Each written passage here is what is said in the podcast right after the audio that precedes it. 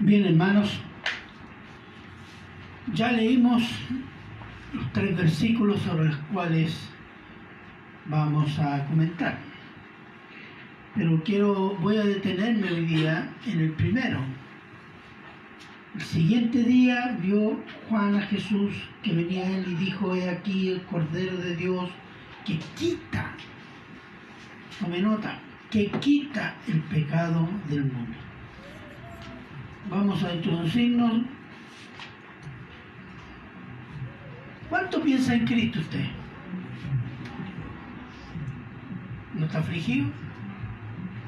Cuando hay necesidad, cuando vamos a venir al culto, cuando tengo que orar, cuando tengo que leer la Biblia. ¿Mm? Bueno, hablar, pensar, amar, imitar a Cristo es el tema de la vida del cristiano. Esa es la vida del cristiano. Por algo se nos llama cristianos, que quiere decir pequeños cristos.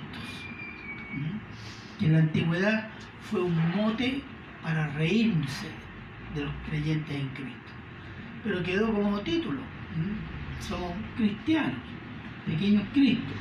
Cristo es nuestro creador, redentor y juez, anunciado a lo largo de todos los años del Antiguo Testamento y testimoniado su venida a Israel en los cuatro evangelios, explicado en las cartas apostólicas y anunciada su gloriosa segunda venida en Apocalipsis. Y viene como rey y juez para el mundo y como salvador de su pueblo. Y gloria de todos los salvos por fe en Cristo. Pero en su primera venida vino como un cordero, humilde, vulnerable, hombre, pero al mismo tiempo santo y Dios. Y como hombre, sin pecado, es el Cordero de Dios que quita el pecado del mundo.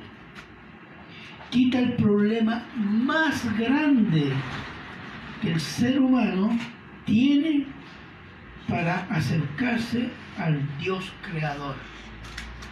¿Cuál es el problema más grande del ser humano? El pecado.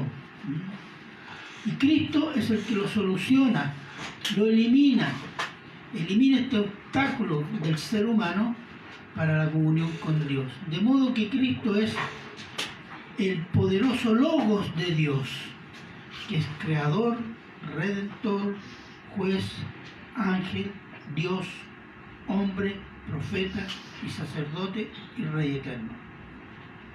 Título de este sermón será la centralidad de Cristo en la creación, en el juicio y en la salvación. ¿Por qué? Yo creo que por los, por los años, conociendo muchos hermanos evangélicos, en general hay una visión muy superficial de Cristo. ¿Mm? Sí, hay cosas que sabemos de memoria, pero por ser tan habituales, ya no les, perdemos el valor y el peso. Es como tener, no sé, oro en la casa. Yo tengo dos barras de oro. Sí, hay dos barras de oro ahí. Cotidiano, normal. Y que se ya no se ven con tanto valor. Y a veces con Cristo nos pasa eso.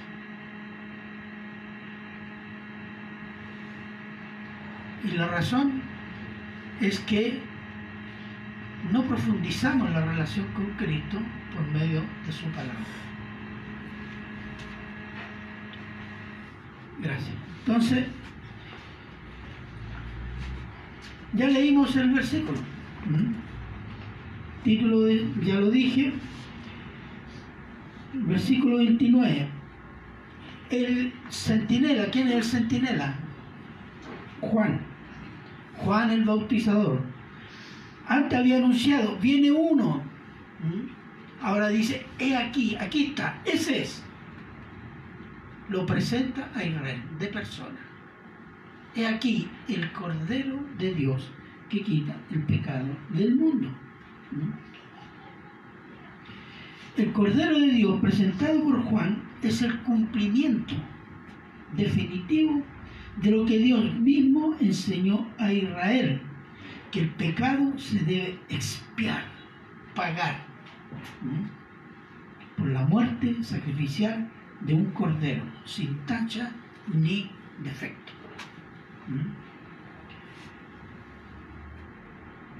Levítico 4, 1, 5. Vamos a ir al Levítico. ¿Cómo lo hacían? Levítico 4, 1, 5. Ofrenda por el pecado. Habló Jehová a Moisés diciendo, habla a los hijos de Israel y diles, cuando alguna persona pecare por eh, hierro en alguno de los mandamientos de Jehová sobre las cosas que no han de hacer o hiciere alguna de ellas, si el sacerdote ungido pecare según el pecado del pueblo, ofrecerá a Jehová por su pecado que habrá cometido un becerro sin defecto para expiación, para el pago. Traerá el becerro a la puerta del tabernáculo de reunión delante de Jehová y pondrá su mano sobre la cabeza del becerro y lo degollará delante de Jehová. Y el sacerdote ungido tomará de la sangre del becerro y la traerá al tabernáculo de reunión. Entonces, ¿cómo se espiaba el pecado? Un animal joven, sin defecto, sin tacha, que se degollaba y se reunía su sangre y se llevaba al tabernáculo. Se ofrecía como sacrificio por el pecado. Entonces los sacrificios de animales, según la ley, estamos hablando del Antiguo Testamento, podían ser por el pecado, por la paz, por la victoria en la guerra, por gratitud, por purificación. Pero el sacrificio de animales, al tiempo de la ley, de la ley en Israel, era practicado por los hombres antes de la ley mosaica. Ya era practicado porque el primer sacrificio de animales, ¿quién lo hizo? Dios. Dios. Génesis 3:21. Si alguien puede estar ahí, por favor.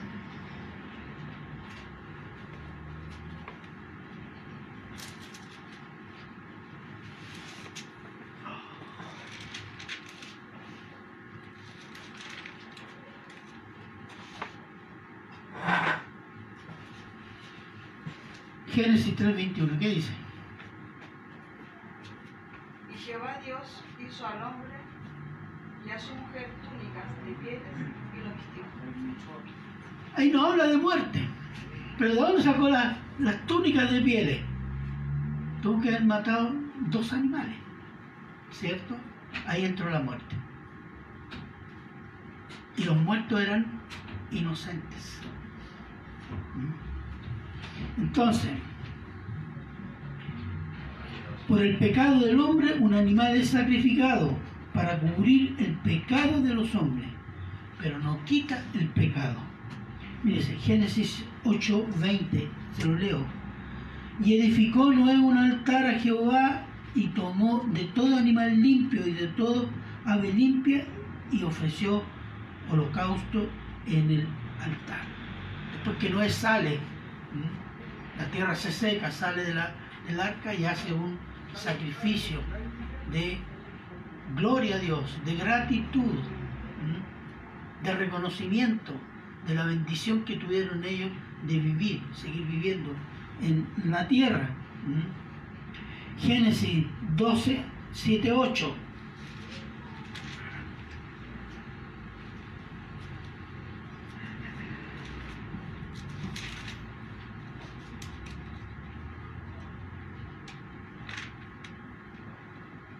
¿Quién lo tiene?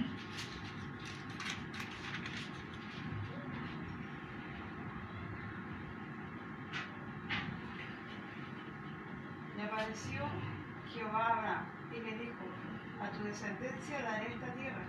Y edificó allí un altar a Jehová, quien le había aparecido. Edificó un altar. ¿Para qué edificó un altar? ¿Cuál era la tradición o la costumbre de adoración? Sacrificar un animal. ¿Mm? Miren lo que dice Génesis 22, 7, 8. ¿Mm? Entonces va Abraham con su hijo Isaac porque Dios le dijo, sacrifícame tu hijo. Y fueron al monte Moriac. ¿Mm? Entonces habló Isaac Abraham, su padre, y dijo, Padre mío. Y éste respondió, heme aquí mi hijo. Y él dijo, he aquí el fuego y la leña, mas ¿dónde está el cordero para el holocausto? Y respondió Abraham, Dios se proveerá de cordero para el holocausto, hijo mío. E iban juntos. Dios se proveyó de un cordero. Miles de años después, Juan dice, he aquí el cordero de Dios. Dios proveyó un cordero. No es el tiempo, o la, la, la duración del tiempo, no. Dios cumple. Y después de miles de años, Él había preparado un cordero para quitar el pecado del mundo, no cubrirlo, quitarlo. Y esa es la diferencia entre el, sacrificio de Cristo y el sacrificio de los animales. Y después de estos miles de años, Dios se provee de un cordero para quitar el pecado del mundo. Hasta ese momento, Dios aceptaba los sacrificios de animales. De animales, pero no de seres humanos. ¿Por qué? En ese tiempo, y hasta no hace muchos años o siglos, el sacrificio humano en muchas partes era bastante común. Pero tiene dos problemas. El, sacrificio humano era practicado por las religiones que vivían en Canaán, en el Oriente, en las Américas. Maya, Azteca, Ica practicaban el sacrificio humano y sacrificaban jóvenes, mujeres jóvenes y vírgenes, sacrificaban niños, guaguas, como se diría. Entonces, todo eso, ese, ese rito de, para apaciguar un Dios furioso, era un rito de inspiración satánica. ¿Por qué?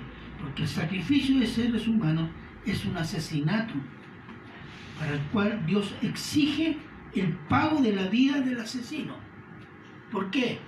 Porque el hombre es un atentado a la imagen y semejanza de Dios. Eso está vigente, ¿eh? solo que los hombres se creen más misericordiosos que Dios. Entonces dicen, no, al que matan no lo vamos a hacer condenarlo a muerte. Porque los hombres se creen más misericordiosos que Dios. Por eso hay tantos problemas, entre paréntesis. Bueno, primero, eso. Y segundo, no expía el pecado, sino que lo agrava, porque además se sacrifica a los demonios. Y tercero, un pecador no puede espiar el pecador, el pecado de otro pecador. Cada uno espía su pecado con el juicio que está sobre nosotros. ¿Cuál es? La muerte. La muerte. El sacrificio de un cordero o de otro animal, aunque siendo este animal dominado por el pecado, ¿cuál es la diferencia entonces? Que el animal es inocente, hermano. El hombre es responsable del pecado y está en constante rebelión. Pero el animal es inocente. Y el animal más débil, más inocente, menos agresivo, ¿cuál es? Los corderos. ¿Qué, ¿Qué, defensa tiene un cordero? No tiene garra, no tiene colmillo. ¿Qué tiene? Esta parte dura, el cabecera. Pero no es más que eso. Dependen del que los pastorea, del hombre. Y es un animal tonto, como el hombre. De rebaño. Entonces es inocente. Y es el más inocente y el más débil y el más vulnerable. Y usa esa figura de cordero para simbolizar qué cosa. Que este inocente, vulnerable, débil, etc., paga por el pecado del pecador. Por eso se usaban animales y no hombres. Entonces,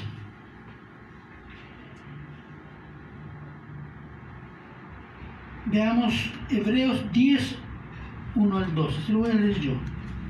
Hebreos 10. Ay, que. Se me cayó el oído.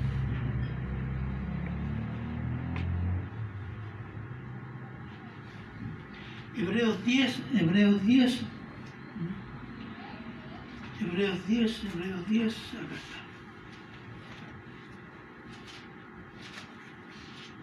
Hebreos 10, 1 al 12. Es un pasaje. Dice, porque la ley, teniendo la sombra de los bienes venideros, no la imagen misma de las cosas. Es decir, todos los ritos de la ley son sombra de lo que tiene que venir. El cordero, que, el animal que se eh, sacrificaba bajo la ley en el altar en Jerusalén, es sombra de qué? De la cruz de Cristo. No la realidad de las cosas. La realidad cuál era? La que tenía que venir. Cristo en la cruz. Y sigue diciendo, no la imagen misma de las cosas nunca puede, por los mismos sacrificios que se ofrecen continuamente cada año, hacer perfecto a los que se acercan. De otra manera, de otra manera cesarían de ofrecerse, pues los que tributan este culto limpios una vez no tendrían ya más conciencia de pecado pero en estos sacrificios cada año se hace memoria de los pecados. Es decir, estamos siempre pagando por nuestros pecados. ¿Mm? Las fiestas anuales o un acercamiento personal o familiar, etcétera, siempre, siempre para expiar el pecado, para pagar el pecado. Pero en estos sacrificios cada año se hace memoria de los pecados, porque la sangre de los toros y de los machos cabríos no puede quitar los pecados. Por lo cual, entrando en el mundo, dice, sacrificio y ofrenda no quisiste, mas me preparaste cuerpo. Holocaustos y expiaciones por el pecado no te agradaron. Entonces dije, he aquí que vengo, oh Dios, para hacer tu voluntad, como en el rollo del libro está escrito de mí está hablando de el anuncio de la venida del Cordero. Quita el sacrificio de los animales y aquí vengo yo hacer lo que tú quieres que yo haga. ¿Mm? Y después dice, diciendo primero, sacrificio y ofrenda y holocausto y expiaciones por el pecado, no quisiste ni te agradaron, las cuales cosas se ofrecen según la ley. Y diciendo luego, he aquí que vengo, oh Dios, para hacer tu voluntad, quita lo primero para establecer esto último. En, en, esa voluntad somos santificados mediante la ofrenda del cuerpo de Jesucristo, hecho una vez para siempre. ¿Por qué? Porque no cubre el pecado, lo quita.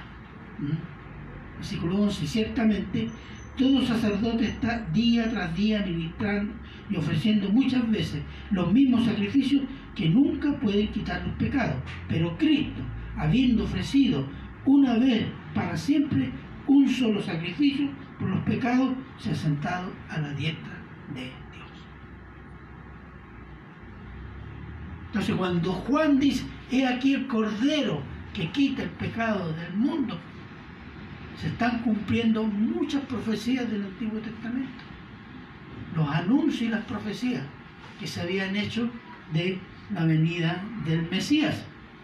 Cristo es el Cordero de Dios que realiza el sacrificio definitivo por los pecados. ¿Mm? Ya no necesitamos que este sacrificio, no sé, se levante el pan y el vino y diga aquí está Cristo y lo sacrificamos todos los domingos. ¿Por qué? Porque el sacrificio fue definitivo y tiene efectos eternos.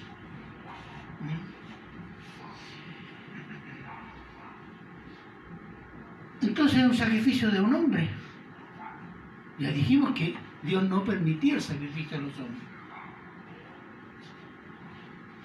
Entonces, del sacrificio de animales se pasa al sacrificio de un hombre. Pero de un hombre muy, pero muy especial. ¿Por qué? ¿Por qué es especial Cristo? Porque es Dios hecho hombre. Él es el Emanuel, que es Dios con nosotros, según Mateo 1.23. Y es niño nos es nacido, hombre, hijo nos es dado, hijo de Dios. Isaías 9.6. Esa característica hace de Cristo un hombre igual a los hombres, pero diferente a todos los hombres.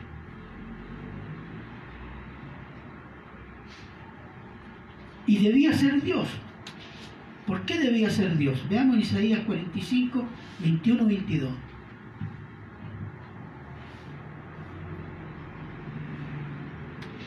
Isaías 45, 21, 22.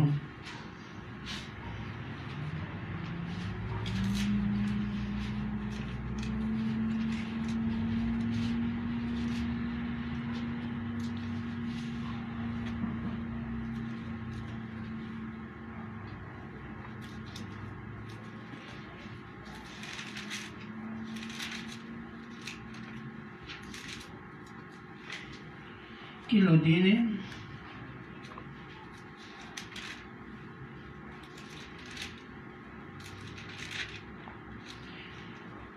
Isaías 45, 21, 22. Amén. Proclamad y haceros acercarse y entren todos y consulten. ¿Quieres oír esto desde el principio y lo tiene dicho desde entonces? Sino yo Jehová, y no hay más, sino yo Jehová, y no hay más Dios que yo, pues justo y salvador, ningún otro fuera de mí. Mirad a mí y sed salvos todos los términos de la tierra, porque yo soy Dios y no hay más. Esa declaración, ¿qué me dice? Yo soy Dios y no hay más que yo. Y todos los aspectos de la salvación, ¿quién lo hace? Dios. Entonces tenía que ser Dios el que salvara. Y también tenía que ser un hombre. Romanos 5, eh, 17 al 19. Te voy a leer yo. Dice, pues si por la transgresión de un- un- uno solo reinó la muerte, muchos más reinarán en vida por uno solo, Jesucristo, los que reciben la abundancia de la gracia y el don de la justicia. De ley el 17. ¿no? Es decir, un hombre pecó. Y un hombre debía pagar según la ley. Y por un hombre, que es Dios hecho hombre, nos llega la gracia de Dios para salvación. ¿Por qué? Por una obra de sacrificio. Él pagó definitivamente el pecado. Entonces tenía que ser Dios, porque no hay otro que salve, y tenía que ser hombre para pagar el pecado de otro hombre. Por eso a Cristo se le llama el nuevo Adán nuevo comienzo. En la cabeza de una nueva raza, que son los salvos. Y él paga con su vida. Porque un hombre pecó, un hombre debe pagar. Entonces no puede ser Jesucristo un espíritu. Como decían antes y algunos, no, es que era un espíritu en forma de. Porque si no el pecado no habría sido pagado pero tampoco podía ser un hombre con naturaleza pecaminosa, porque si no tampoco el pecado se pagaba. Entonces tenía que ser Dios y hombre. ¿Mm? Esa es la obra de Dios. Un hombre pecó, un hombre debe pagar. Y el pago por el pecado, ¿qué co- ¿cuál es? La muerte. Ahí está el sacrificio. Todo hombre muere por su pecado o a causa de su pecado. Por tanto, es imposible que un hombre pague por el pecado de otros hombres, sino que tenía que ser un hombre sin pecado para poder pagar con su muerte el pecado de otro. Es decir, debía ser santo, santo, santo, lo que significa que debía ser Dios. Y el evento que confirma su santidad y que el pago, su sacrificio ha sido aceptado por Dios Padre, fue la resurrección. La resurrección es la señal de que está todo pagado, que Cristo definitivamente ha pagado por el pecado. Y todos los que se acercan a Él, todos los que creen en Él y confían su vida en Él, son salvos para vida eterna.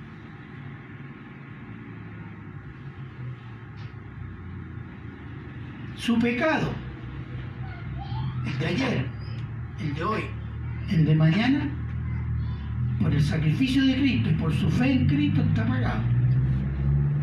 Por eso dice, quita el pecado del mundo. O de los pecadores en este caso. Solo el Señor Jesús pudo derrotar el pecado, vencer la muerte y al mundo y quitarle el poder al diablo. ¿Por qué? ¿Por qué no podía ser un hombre devoto a Dios?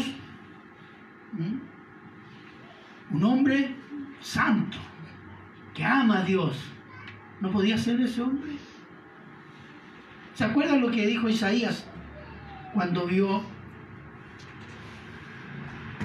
la imagen de Dios sentado en su trono en el templo? ¡Ay de mí! Juicio. Porque soy hombre de labios inmundos, de un pueblo de labios más inmundos.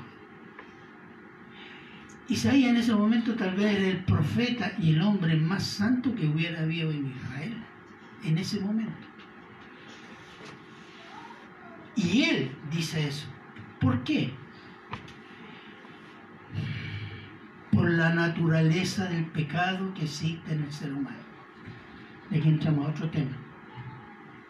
Cuando se dice que el Cordero quita el pecado del mundo, ¿tenemos idea de lo que quita? ¿Qué cosa cubre el pecado? ¿Qué peso tiene el pecado? Ay, que no me deja hacer esto, no me deja amar. Y mucho más. Nosotros somos parte de la creación. El pecado ha contaminado a toda la creación, hermano. Ha contaminado a toda la creación. ¿Mm? Los seres vivos, animales, vegetales, minerales.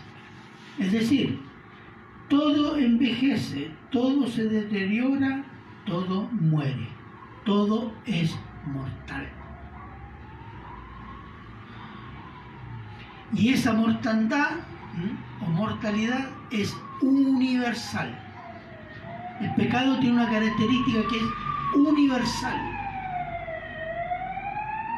Si el único que está libre de pecado es Dios y los ángeles santos, los demás, todos están dominados por el pecado.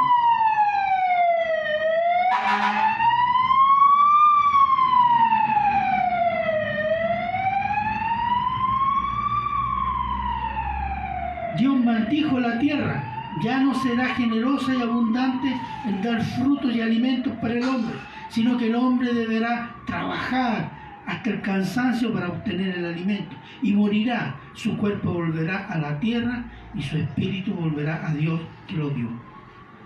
Hay dos versículos de Génesis 3, 17 y 19 y ese Eclesiastés 12, 7, pero no lo veo.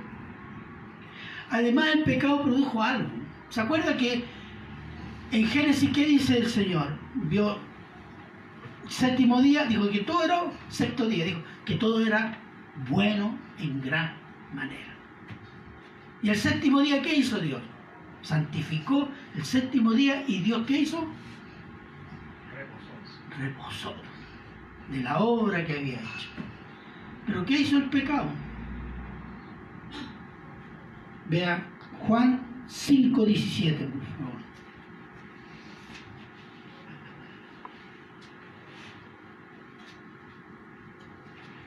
Y Jesús le respondió, mi Padre hasta ahora trabaja y yo trabajo. Exactamente. Dios está trabajando, se acabó el reposo. Porque está guiando todo a juicio. Preparó el Mesías. Está a la, el Mesías ahora está a la a la derecha de él, intercediendo. Entonces hay trabajo. ¿Por qué? Porque hay una batalla contra el pecado. Y los hombres y los demonios están luchando contra Dios. Y contra toda la obra de Dios. Contra los creyentes y todo lo, la palabra, la iglesia. Entonces, toda la creación está gobernada por el pecado. Y aquí quiero explicarles, si es que hay tiempo, ¿cómo podemos verificar eso de que todo muere? Hay en física hay, una, hay dos leyes, se llama la primera y segunda ley de la termodinámica. La segunda ley de la termodinámica la segunda ley de la termodinámica, que es la que vamos a centrarnos después. Pero la primera ley dice que toda masa, y eso habla de cuerpo animal, cuerpo vegetal, cuerpo mineral, la tierra misma, eh, produce energía y esta es constante, pero muta, cambia. La energía no se pierde, se va al espacio y desaparece, se atomiza, etc. Muta, cambia. Entonces, la segunda ley dice que toda mutación de la energía de la masa o de toda masa no vuelve a su rol, a su fuerza y rol, rol original. Un ejemplo, por ejemplo, la benzina, al consumirse, da energía para mover un vehículo esa energía mutua en gas que queda en el aire. Esa energía no se perdió, se transforma en gas, pero ya no sirve para producir energía, movimiento. ¿Se fija? Muere la benzina, se acaba. Lo mismo pasa con el cuerpo animal. Consume alimentos para mantenerse, tener energía, trabajar, moverse, etc. Esa energía, ese calor se consuma y se disipa en el ambiente, pero ya no sirve para mantener el cuerpo. En ese proceso de consumir la energía, el cuerpo envejece. Y hay un lento proceso de deterioro con los años esa, todo físico y químico conoce esa ley, la segunda ley de la termodinámica. Entonces, ¿qué es lo que hay? Hay un proceso de involución de todas las cosas. ¿Mm? No hay evolución. La evolución dice que estamos yendo a de lo, de lo, de lo inferior a lo superior, que estamos yendo a cosas mucho mejores, porque estamos evolucionando. No, toda la creación está involucionando.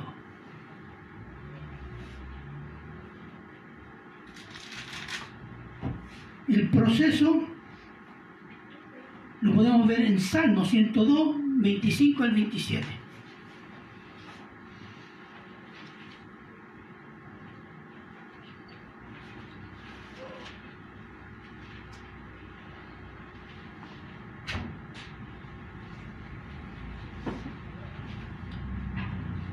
Salmo 102, 25 al 27. ¿Quién lo puede leer, por favor?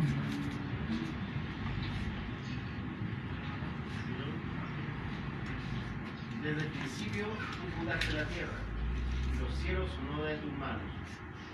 Ellos perecerán, mas tú permanecerás. Todos ellos, como una vestidura, se enriquecerán. Con un vestido los mudarás y serán mudados Ahí está el concepto de la segunda ley de la termodinámica. Tú creaste el cielo y la tierra, pero estos envejecerán. Pero tú permanecerás. Hay una diferencia entre la creación dominada por el pecado y Dios. Dios es eterno. Pero la creación está envejeciendo, decayendo. ¿no? Y esa es la extensión del pecado. Cubre toda la creación. Pero también afecta la raíz de cada ser, animal, vegetal o mineral. Cada ser se deteriora desde su interior. Nosotros no envejecemos porque, eh, eh, no sé, pues, tomamos mucho aire. O porque tenemos, eh, tomamos mucho sol.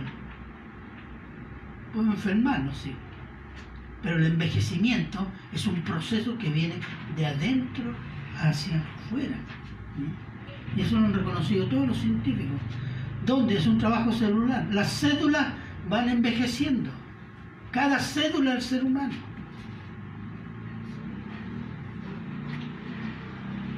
Tiene un todo el cuerpo humano tiene un tiempo de vida y funcionamiento, según la ley de la termodinámica. ¿Mm? El pecado y la muerte están o son parte de la naturaleza esencial de todo ser humano y de toda la creación. ¿Dónde tenemos el problema? Acá adentro. ¿Ah? De adentro hacia afuera. Miren lo que dice Mateo 15, 19. Se lo leo yo. Porque del corazón salen los malos pensamientos, los homicidios, los adulterios, las fornicaciones, los hurtos, los falsos testimonios, las blasfemias. ¿De dónde salen? Es que me provocaron, me enseñaron. No, salen de acá adentro, de acá adentro, de nuestra naturaleza pecaminosa. Y eso corrompe. El hombre no ha perdido la imagen y semejanza de Dios, pero sus pensamientos son solo el mal. Nunca pensamos tanto en Dios. ¿La voluntad cuál es? La voluntad es agradarme a sí mismo y no agradar a Dios. Mis emo- emociones, ¿cuáles son? Odio, desprecio y amor por sí mismo. Nunca amor por Dios. Moral. Nuestra carne nos pide ser morales. Entonces, tenemos esa naturaleza pecaminosa. Por eso no podía ser un hombre. El que pagara el pecado. Por esa dimensión que tiene el pecado.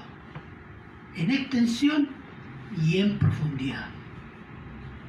Yo siempre he dicho, nosotros no conocemos la profundidad de nuestra naturaleza pecaminosa. Y no la podemos conocer si no conocemos a Dios, hermanos. Si no pensamos más en Cristo, conocemos más a Cristo, amamos más a Cristo. Eso nos va a dar la profundidad de nuestra miseria, corrupción.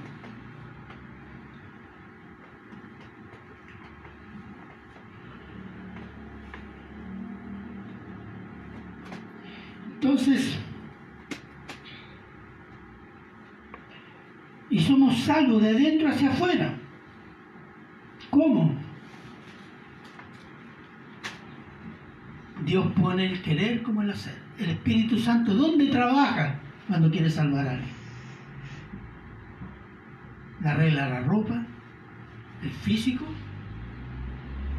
trabaja acá adentro, la mente y el corazón. Y cuando creemos, el Espíritu Santo hace casa en nosotros. ¿Para qué? Desde adentro guiarnos. A cambiar, a amar, obedecer a Cristo. Es una obra de adentro hacia afuera. Entonces, Como dijo el apóstol Pedro a sus acusadores, obra se hace por medio de la fe en Cristo. Dice, en ningún otro hay salvación, porque no hay otro nombre bajo el cielo dado a los hombres en que podamos ser salvos. No hay otro. No importa que si los hindú, que los de allá, de- del oriente, que tienen otros dioses. No. Sin Cristo no hay salvación. ¿Por qué? Porque Cristo pagó por el pecado y quita el pecado. El hombre no podía quitar el pecado por la extensión y porque nosotros estamos dominados por el pecado. Ni ninguna criatura podía hacerlo, solo Dios hecho hombre. Esa es la dimensión de nuestro Salvador, hermano.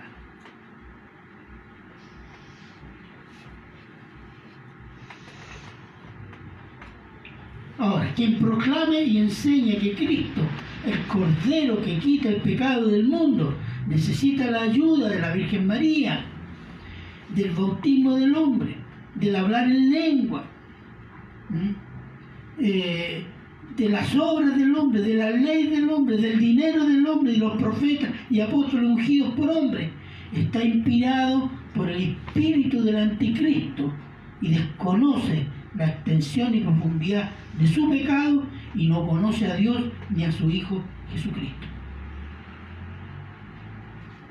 El Cordero no necesitó la ayuda de los hombres, ni de la Virgen María, como dicen los católicos. Agregar algo a Cristo es una blasfemia, es una herejía, es ofender a Dios y a su Hijo Jesucristo, despreciar su obra, reducir a Cristo a la altura de un hombre y divinizar a los hombres. Solo una mente carnal y orgullosa que quiere robar un poco de gloria a Dios, hace partícipe que el hombre tiene que hacer esto conjunto con Dios para salvarse. La criatura dominada por el pecado, corrupta, no tiene nada que ofrecerle a Dios. El único aporte del ser humano a la creación fue el pecado.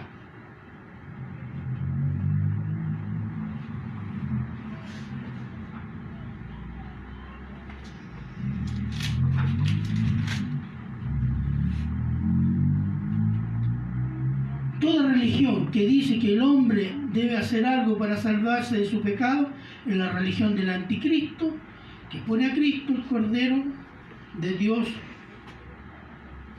a nivel del hombre. Y al hombre lo pone al nivel de Dios. Entonces nuestro Salvador es Dios hecho hombre que muere como cordero para quitar pecado en la creación. Y el único que puede vencer el pecado y vencer la muerte es Dios que se hizo hombre.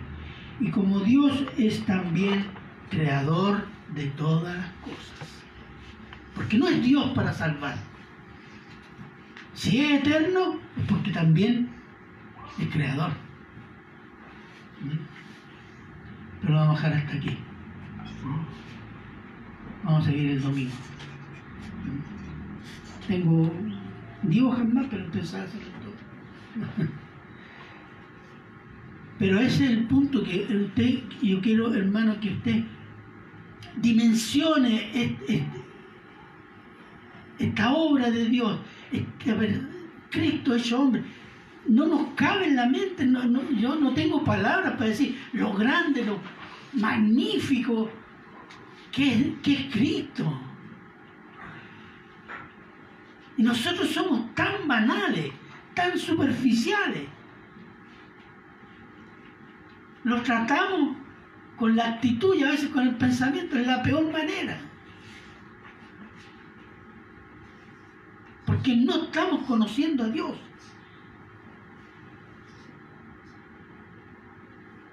El hombre que conoce a Dios se va a arrodillar ante Él y decir, soy un inmundo y gracias por salvarme.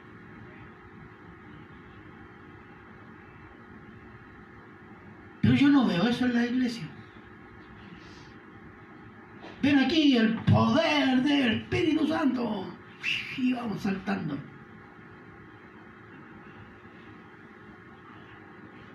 Y si no hay ese, eh, esa visión exaltada de Cristo, no hay reverencia. En la iglesia hay una falta de reverencia porque hay ignorancia de Dios y de lo que es Dios y la obra de Jesucristo. Es una iglesia irreverente, sin respeto. Y nosotros a veces caímos en eso.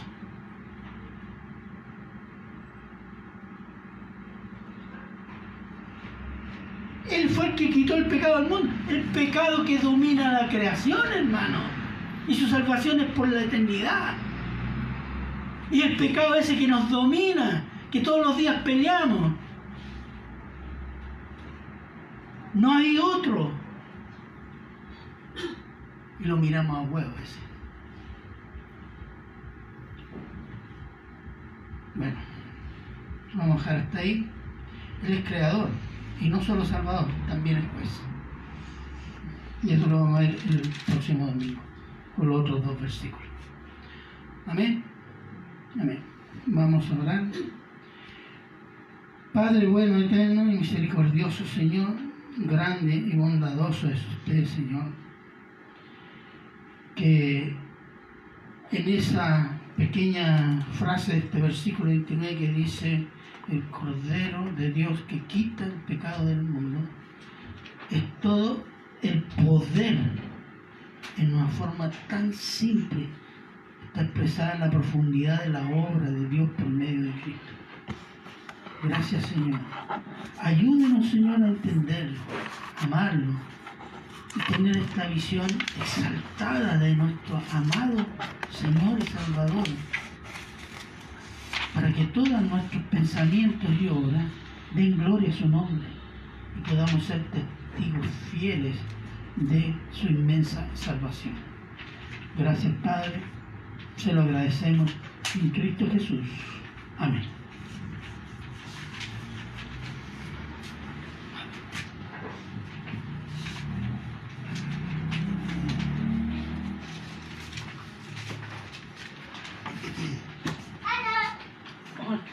Y aquí el Cordero de Dios que quita el pecado del mundo. Buen texto. Para los del instituto, a ver, una tarea. ¿Qué pensaba Juan cuando el mundo? ¿Quiénes son ese mundo? La humanidad. Buena pregunta. ¿Todo el mundo?